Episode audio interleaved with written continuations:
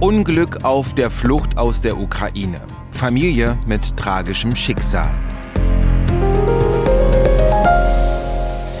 Keine leichte Folge heute von uns, aber auch das ist Alltag im Gericht und über den wollen wir ja sprechen. Wir wollen die Geschichten hinter den Prozessen erzählen und eine neue Folge gibt's ja von uns jeden zweiten Montag im Monat. Zu hören in der App der ARD Audiothek. ARD ja, und auch die tragischen Fälle beobachtet für uns natürlich MD Thüringen Gerichtsreporterin Conny Hartmann. Hi Conny. Hallo Olli. Ja, tragischer Fall heute im Amtsgericht in Erfurt. Wieder einer der Tage, an denen man auch äh, ja einiges nach so einem Prozesstag mit nach Hause nimmt, man mitgenommen ist. Conny, erzähl doch mal, was ist passiert, worum geht's? Es geht um fahrlässige Tötung und diesmal haben wir ein totes Mädchen wieder, ein ganz, ganz tragischer Fall. Besonders tragisch, obwohl man das ja gar nicht sagen soll, weil wie will man den Tod gegeneinander aufwiegen von Menschen, aber in diesem Fall ist es besonders tragisch. Das Mädchen war mit seinen Eltern auf der Flucht äh, vor dem Krieg in der Ukraine und in Deutschland ist es dann zu Tode gekommen. Ja, tragisch, du sagst es schon. Und äh, die Hintergründe, die wollen wir jetzt klären, weil wir gehen in den Gerichtssaal rein. Fahrlässige Tötung vielleicht Nochmal ganz kurz gesagt, das kann man schon am Amtsgericht verhandeln, weil die erwartbare Strafe nicht über eine gewisse Strafe hinausgeht. Richtig, ne? mhm. richtig. Das ist ja ein Fahrlässigkeitsdelikt. Damit ist die Schuld, die jemand auf sich lädt, ich sage jetzt mal nicht so hoch, als wenn jemand mit Absicht was macht. Es ist nicht mal, sage ich, eine Schöffensache am Amtsgericht, sondern es saß eine Einzelrichterin vorne, das heißt so, also eine Richterin ohne Schöffen, sitzt noch eine Protokollantin mit dabei, weil am Amtsgericht wird ja immer noch wörtlich protokolliert. Die muss also alles, was gesagt wird, in, ganz schnell in den Rechner schreiben war schon wirklich gedrückte Stimmung am Anfang. Auf der rechten Seite saß der Angeklagte, ein 62-Jähriger mit seiner Verteidigerin und auf der linken Seite Staatsanwaltschaft, ein Anwalt, der die Sprache seines Mandanten, nämlich des Vaters des getöteten Mädchens, spricht. Insofern war da die Verständigung ganz gut und was ein bisschen Unruhe reingebracht hat in die ganze Sache war, die Dolmetscherin hatte irgendwas zu klären. Die war unglaublich aufgeregt, hat kurz mit der Vorsitzenden gesprochen, ist dann nochmal raus zum Telefonieren, war auch dann, als sie wiederkam, musste sie sich erst so ein bisschen runterfahren. Und das hat so, also das war für mich so ein, das passiert bei Gericht ständig. Also, dass da Unruhe reinkommt, weil irgendwas noch organisiert werden muss. Und in dem Fall war es halt dann so, weil die Dolmetscherin draußen noch fotogra fotografiert, telefoniert hat, dass die, die Beteiligten in diesem Raum waren. Es war ein drückendes Schweigen. Es war schon klar, das bedrückt alle, was da passiert ist. Und dann ist es losgegangen und es konnte halt erst losgehen, als die Dolmetscherin da war, weil für den Vater des getöteten Mädchens, habe ich schon gesagt, er ist als Nebenkläger da gewesen, wurde übersetzt, die ganze Verhandlung. Angeklagt ist ein 62-jähriger Mann. Was ist denn passiert? Das Ganze ist voriges Jahr im Sommer passiert, zwei Monate nach Kriegsausbruch.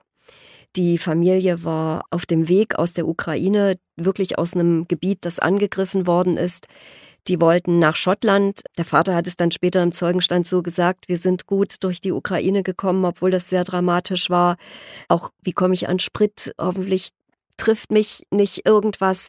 Sie sind gut durch Polen gekommen und dann sind sie hier äh, die A4 lang gefahren und bei Erfurt hat dann, sie hatten noch ein kleines Kind im Auto und das hat plötzlich Luftprobleme bekommen. Deswegen ist die Mutter auf den Standstreifen gefahren, hat die Warnblinkanlage angemacht und der Vater ist ausgestiegen und hat das Kind aus seinem Kindersitz geholt.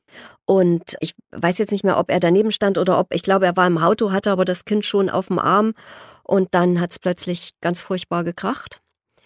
Und jetzt schildere ich das mal aus Sicht des Angeklagten. Der hat gesagt, er war äh, unterwegs zu seiner Arbeitsstelle im Süden von Deutschland. Er ist schon eine Million Kilometer gefahren, alles unfallfrei. Er hat eine Freisprechanlage. Er fährt nie schneller als 100 oder er fährt nie schneller als 130 wegen der Spritpreise. Und er muss irgendwie, das hatte gleich so gesagt, nach rechts gekommen sein, hat das Auto, was auf dem Standstreifen kam, touchiert, getroffen, hat dann 60 Meter weiter vorne angehalten, ist zurückgegangen und hat dann gesehen, dass da was Schlimmes passiert ist. Und noch ehe es um Details ging, hat der Mann schon gesagt, das tut mir alles so furchtbar leid. Ich würde das so gern ungeschehen machen, aber ich kann es einfach nicht.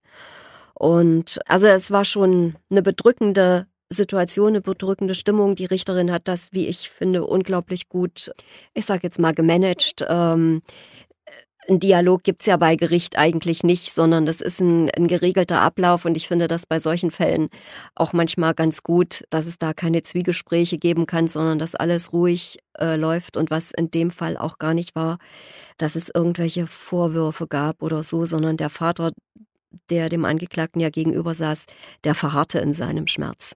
Ja, man kann sich das man kann es natürlich nicht nachvollziehen, wenn man es nicht erlebt hat, aber man kann sich diese bedrückende äh, Stille wahrscheinlich vorstellen. Ich muss trotzdem noch mal ganz konkreter nachfragen. Also die Familie, die ukrainische, die war zu viert in dem Auto. Genau. Und als der Vater das kleinere Kind rausnehmen wollte, was Luftprobleme hatte, ja. äh, ist das andere Kind ausgestiegen? Nee, das saß noch im Auto, aber der, der, das Auto der Familie ist in die Leitplanke gedrückt worden und dadurch ähm, ist das Kind so schwer verletzt worden. Es ist dann noch ins Krankenhaus gekommen und ist aber dann dort äh, gestorben. Die Familie war auch verletzt, die Mutter am schwersten, weil die ja auf der gleichen Seite saß. Die hatte sich wohl die Schulter gebrochen. Die war auch nicht mit da. Die war nur der Vater war da. Und äh, ich erzähle es jetzt nochmal aus Sicht des Angeklagten zu Ende. Der hat nämlich gesagt, er ist zu dem Auto gekommen und dort ist ihm schon eine Frau entgegengekommen, die gesagt hat, setzen Sie sich lieber erstmal hin, wir kümmern uns hier. Also da war ganz schnell Hilfe da. Von Autos, die angehalten von haben. Von Autos, die angehalten haben, von anderen Autofahrern. Und, und trotzdem hat es dem Mädchen nicht das Leben gerettet. Und der Angeklagte hat, wie gesagt, er ist nicht zu schnell gefahren, er ist eher langsamer gefahren, er hält sich an alle an alle Regeln und er hat auch noch nie irgendwelchen Ärger gehabt. Und wie gesagt, er arbeitet seit 30 Jahren im Süden von Deutschland. Er fährt ähm, jeden Sonntag dahin und jeden Freitag zurück. Und aber äh, also er konnte natürlich jetzt auch so, so einzelne Sachen nicht sagen. Er hat nochmal betont, dass er eine Freisprechanlage hat, weil in den letzten Verkehrsdelikten, die ich vor Gericht erlebe, wird immer gefragt, wo war denn das Handy, wie ist denn das Handy? Und ich habe auch so das, das, das Gefühl, dass das irgendwie schon auch eine Unfallquelle sein kann, dass jemand mal kurz auf seine WhatsApps guckt oder so. In dem Fall gab es dafür überhaupt keine Hinweise. Was allerdings Zeugen anders geschildert haben, war die Geschwindigkeit. Da haben nämlich zwei, sind zwei Zeuginnen dann noch da gewesen und die haben beide gesagt, also der Angeklagte ist ziemlich schnell an ihnen vorbeigefahren, hat die eine gesagt, sie selber ist 140 gefahren und er ist vorbei. Und die zweite hat gesagt, er hat überholt, ist dann rechts eingeschert und dabei ist er auf das Auto auf dem Standstreifen, was definitiv da mit Warnblinkanlage stand. Da ist er drauf gefahren. Ich will jetzt auch noch so fragen, das klingt ja natürlich sehr äh, verkehrstechnisch, sage ich mal, aber ja. Äh, Warnblinkanlage, Dreieck und sowas gehört ja dann. Zum Dreieck kann ich jetzt nicht. Die mhm. hatten ja gerade angehalten. Die hatten ja. sich ja gerade, hatten gerade mhm. angehalten, um sich aber sofort die Warnblinkanlage angemacht und auch richtig auf dem Standstreifen. Also die mhm. ragten jetzt auch nicht irgendwie in die Fahrbahn rein. Und äh, um das Technische fertig zu machen, es war wie immer ein Unfallsachverständiger eingeschaltet und eingebunden, der sich das Auto des Angeklagten danach angeschaut hat keinerlei technische Defekte irgendwie erkennbar.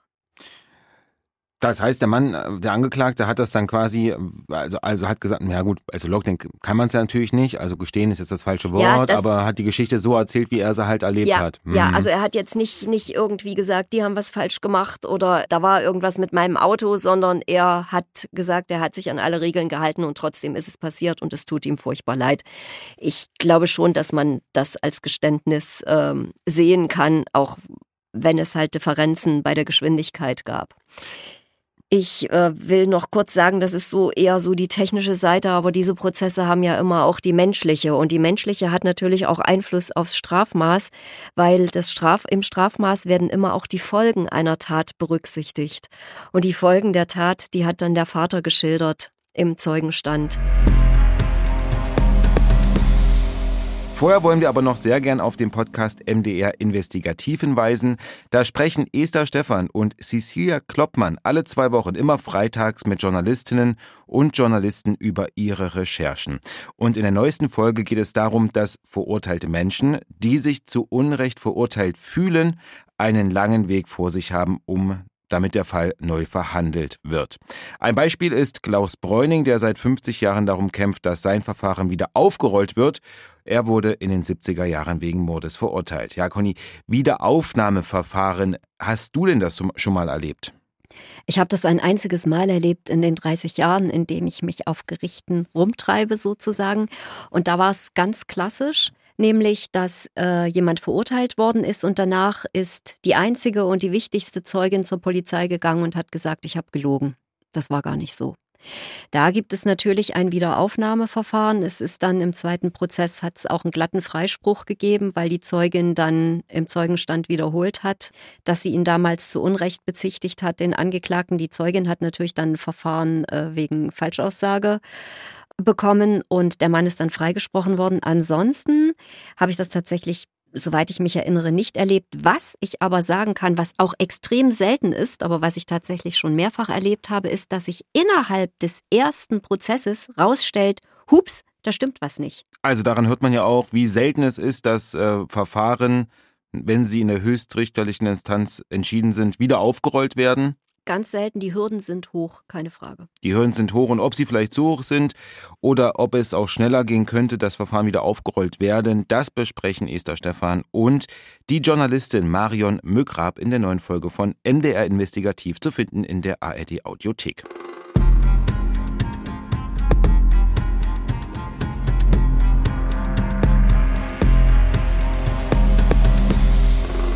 Ja, Conny, also fassen wir nochmal unseren Fall zusammen. Eine Familie ist aus der Ukraine geflüchtet und auf der Flucht bekommt die kleine Tochter schlecht Luft und die Familie hält an. Und als sie auf dem Standstreifen stehen, fährt ein anderes Auto in sie rein. Na, die große Tochter stirbt bei diesem Unfall und der Vater, der ist nun im Zeugenstand. Was hat er denn da gesagt? Ich will erst mal grundsätzlich sagen, er hat ganz leise gesprochen, war sehr zurückhaltend, hat natürlich gesagt, wir haben so viele Kilometer durch gefährliches Gebiet geschafft und dann passiert passiert uns das.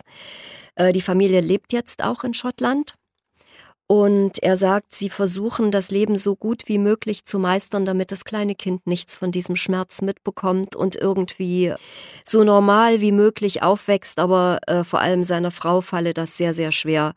Die habe, sei schon in, in depressiv äh, verstimmt.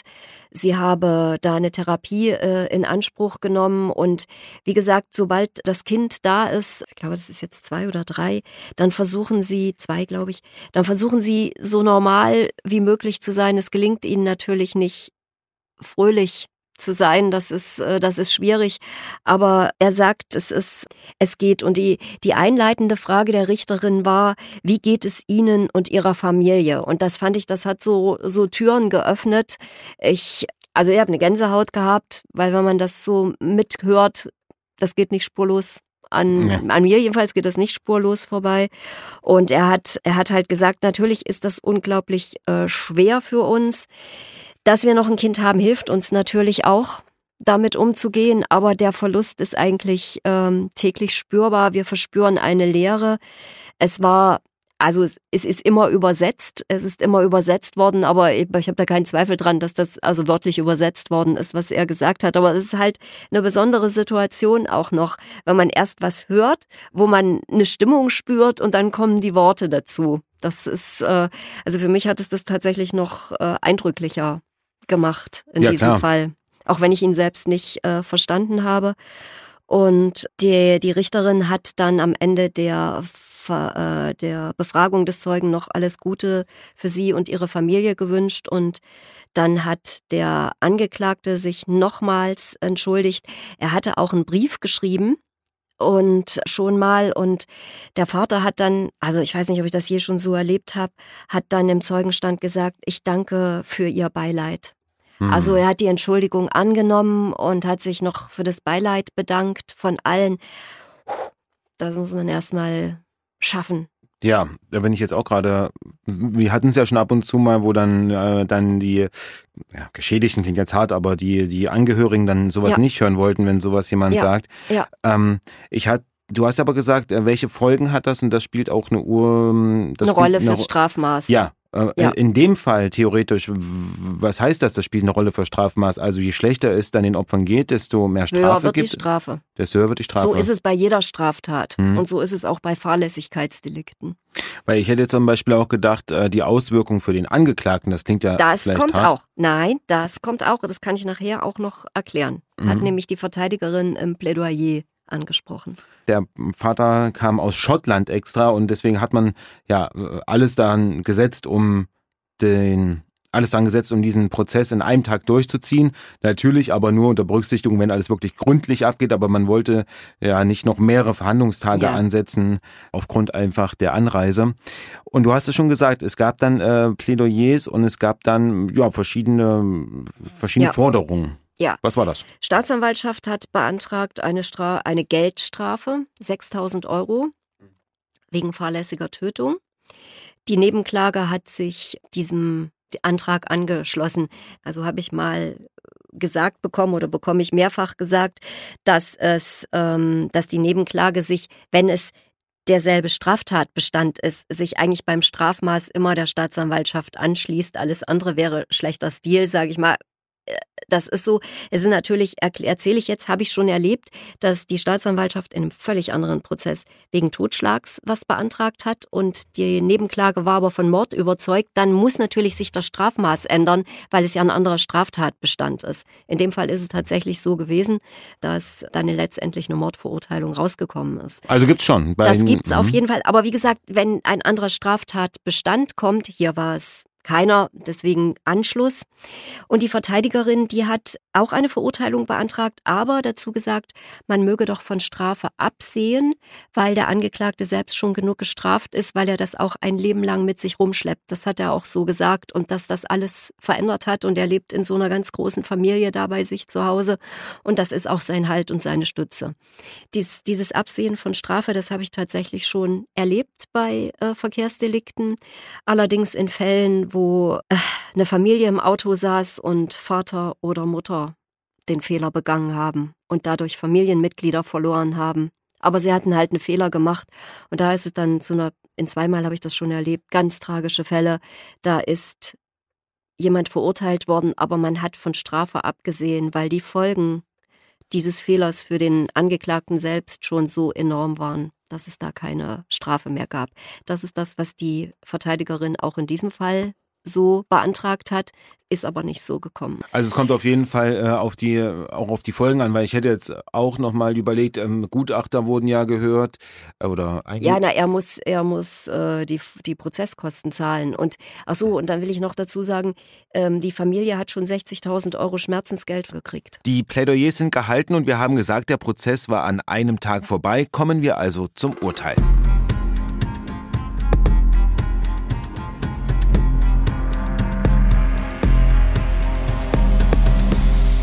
Am Ende ist eine Geldstrafe von 10.000, gut 10.000 Euro rausgekommen. Also die Richterin hat 180 Tagessätze, a 60 Euro. Das bemisst sich wieder am Verdienst des Angeklagten und die Höhe, die Anzahl der Tagessätze, das ist ja sozusagen die Strafe. Und da lag die Richterin äh, deutlich über dem Antrag der Staatsanwaltschaft. Und sie hat das halt auch begründet, dass der Angeklagte da einen Fehler gemacht hat und hat aber in ihrem Urteil auch nochmal gesagt, dass das wirklich ein eine ganz tragische Geschichte ist, die da verhandelt worden ist und dass das Geld natürlich den Verlust des Kindes auch nicht wieder gut machen kann. Und die Geldstrafe, die kriegt natürlich auch nicht die Familie, sondern die geht äh, an die Staatskasse. Mhm. Also und Geldstrafe geht an die Staatskasse. Ist kein Schmerzensgeld dann? Nee, hm. ist kein Schmerzensgeld. Das gibt es dann eher bei Bewährungsstrafen. Da kann man dann als Bewährungsauflage ein Schmerzensgeld an die Familie machen. In dem Fall ist es eine Geldstrafe geworden gab keine Voreintragung im Strafregister des Angeklagten und eine Geldstrafe ist natürlich äh, eine deutlich niedrigere Strafe als eine Bewährungsstrafe, das, was ja immer eine Freiheitsstrafe ist, auch wenn man sie nicht verbüßen muss. Und äh, deswegen mag das auf den ersten Blick eine Wahnsinnsstrafe sein, diese 10.000 Euro, weil manche denken dann immer, wieso hat der nicht Bewährung gekriegt und hat noch 200 Euro Geldbuße oder sowas dazu. Nein, die Geldstrafe ist immer die niedrigere Strafe als die Freiheitsstrafe. Also man ähm, hat schon eingesehen, dass da ein Fehler passiert da ist. Da ist ein Fahrfehler passiert, äh, mit Sicherheit durch Unaufmerksamkeit, warum auch immer, ja. Aber dass die Zeuginnen das beobachtet hatten, dass der Angeklagte überholt hatte und nach dem Überholvorgang an das Auto gestoßen war, das hat jetzt niemand äh, groß in Zweifel gezogen. Hm. Ah, daran sieht man auch, so, so tragisch ist es natürlich äh, bei den wenigsten Verkehrsunfällen, aber wie schnell sowas passieren kann, das ist äh, erstaunlich. Ja. Und gerade jetzt, ja. wo du das mit dem Handy ansprichst, also natürlich Riesengefahrenquelle. Also jetzt nicht in dem Fall, aber allgemein, wenn man aufs Handy guckt und so weiter und so fort. Dass da schnell Unfälle passieren können. Äh, ich habe mir inzwischen sogar angewöhnt, weil ich das halt immer mal wieder auch in solchen Prozessen vermute. Es wird niemand sagen, ich habe gerade auf eine WhatsApp-Nachricht geguckt, deswegen bin ich dem draufgefahren. Aber ich habe eine Ladestation, wo ich eigentlich mein Handy sehe. Ich benutze die nicht mehr, damit ich nicht versucht bin, da mal hinzuschielen, weil das kann genau diese Zehntelsekunde sein, in der dann vielleicht einer vor dir einschert oder doch jemand bei Rot. Und selbst wenn ein Fußgänger bei Rot vor dir über die Straße geht, wenn du den erwischst, ich möchte das nicht. Ja, absolut äh, tragischer Fall in dem Fall. Und ja, wie du schon gesagt hast, für alle Beteiligten wieder, ja, ähm, womit sie ihr Leben lang ja. leben müssen dann in dem ja. Fall. Ja. Hm. Ja, Conny, das war harter Stoff. Ähm, ja. Aber ich danke dir auf jeden Fall, dass du das für uns beobachtet hast und äh, sage bis zum nächsten Mal. Bis zum nächsten Mal, Olli. Das nächste Mal ist wie immer jeden zweiten Montag im Monat zu hören in der App der ARD Audiothek. Da finden Sie auch den Podcast MDR Investigativ. Nochmal der Tipp an dieser Stelle von unseren Kollegen Cecilia Kloppmann und Esther Stephan. In der neuen Folge geht es darum, wie Prozesse wieder aufgerollt werden und wie lange dieser Weg ist. Finden Sie auch in der ARD Audiothek und ich wünsche Ihnen viel Spaß beim Hören.